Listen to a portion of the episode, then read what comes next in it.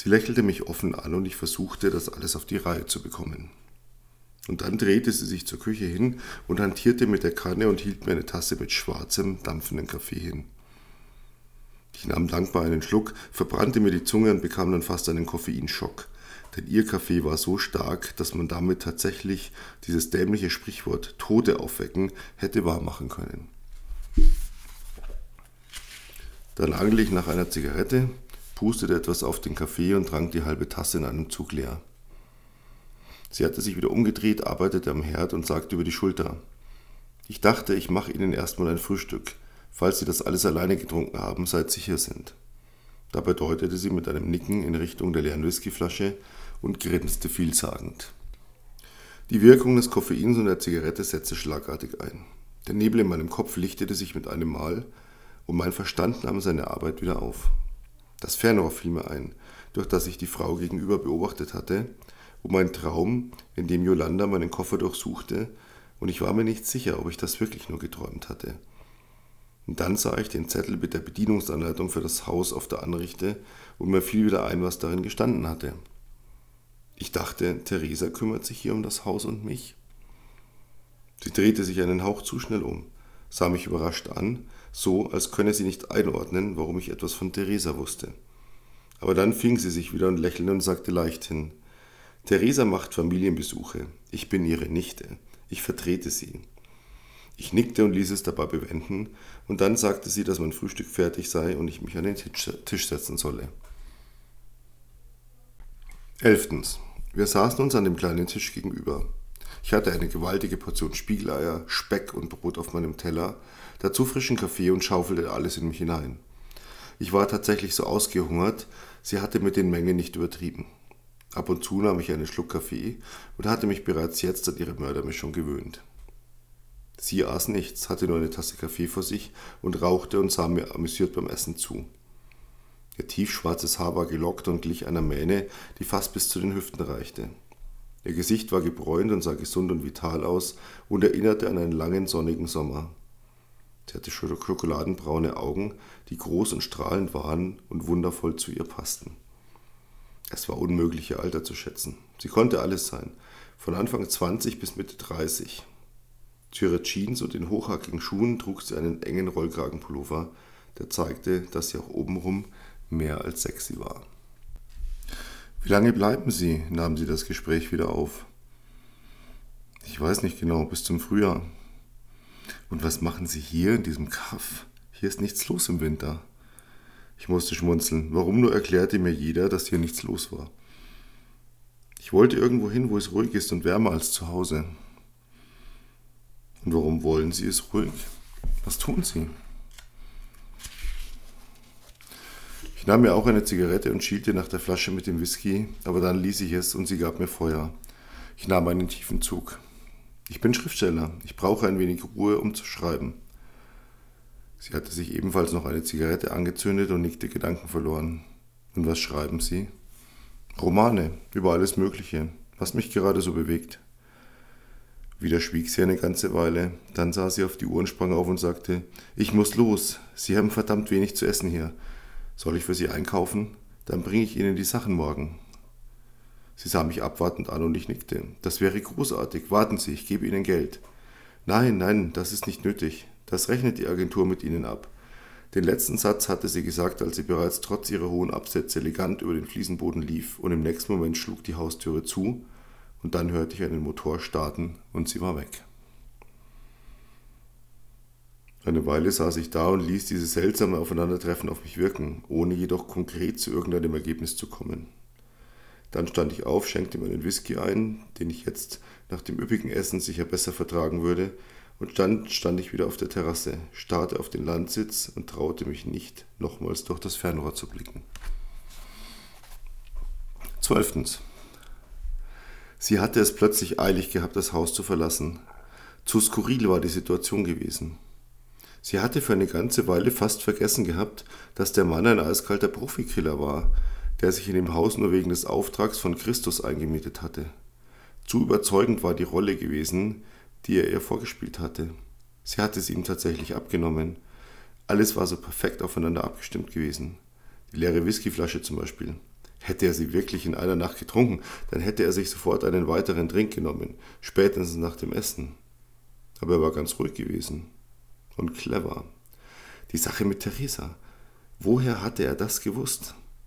Er musste sich wirklich perfekt auf den Auftrag vorbereitet haben, und um ein Haar hatte er sie damit fast aus der Fassung gebracht. Er war so überzeugend, dass sie ihn schon fast zu seinen Büchern befragen wollte, aber dann war ihr mit einem Mal wieder klar geworden, warum sie bei ihm gewesen war, und irgendwie hatte sie die Situation plötzlich überfordert. Das war ihr auch alles irgendwie eine Nummer zu groß. Normal bekam sie nur kleinere Aufträge erledigte den einen oder anderen Kurierjob, gab ein paar Nachrichten weiter. Die Leute, die hier sonst für die Bosse arbeiteten, waren alle nicht wirklich erste Liga. Alles war recht beschaulich, ruhig, aber das hier war lange vorbereitet worden. Und dass man sie jetzt als Aufpasserin eingesetzt hatte, behagte ihr so gar nicht.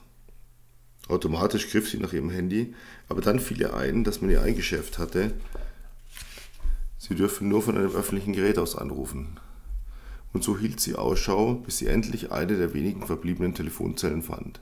Sie parkte den Wagen, schob ihre Sonnenbrille vors Gesicht und dann wählte sie mit unruhigen Fingern die Nummer, die sie hatte auswendig lernen müssen. 13. Christos lief unruhig in seinem Loft auf und ab. Immer wieder starrte er wütend auf das Telefon und dann zündete er sich jedes Mal eine weitere Zigarette an. Er wollte endlich wissen, ob alles wie geplant lief. Natürlich hatten sie vereinbart, nein, hatte er angeordnet, dass er keinerlei Kontakt wünschte, bis die Speicherkarte sichergestellt war. Aber selbstverständlich hatte er seine Leute im Ort positioniert und die hatten ihm seit Wochen das Gleiche gesagt, dass noch niemand in dem Haus aufgetaucht sei, das sie extra hergerichtet hatten, weil es einfach perfekt war, um das Anwesen zu beobachten und den richtigen Moment zu finden, wann man zuschlagen konnte. Es hatte so endlos lange gedauert, bis er sie endlich gefunden hatte, dieses Miststück. Wäre sie nur mit dem Geld abgehauen, er hätte, er hätte niemals lange und so intensiv nach ihr gesucht. Und hätte er sie doch gefunden, dann hätte er sie einfach umlegen lassen, ohne weiter darüber nachzudenken. Manchmal, wenn er in den letzten eineinhalb Jahren nachts wach lag, fragte er sich, ob sie je gesehen hatte, was auf der Karte war. Ob sie sich die Überwachungsvideos angesehen hatte, die nicht nur ihm, sondern auch anderen Leuten mindestens die Karriere, den meisten sogar das Leben kosten würde. Manchmal dachte er, sie habe die Karte nur zufällig mit eingepackt und längst ungesehen entsorgt. Dann aber malte er sich aus, dass sie den Inhalt kannte und damit nur hinter dem Berg hielt, um ein letztes schweres Geschütz in der Hand zu haben. Aber nun war der Mann, den er vor Wochen beauftragt hatte, scheinbar endlich angekommen. Es kam also Bewegung in die Sache und er hatte es nicht lassen können, jemanden auf ihn anzusetzen, der ihm ein bisschen auf die Finger sah.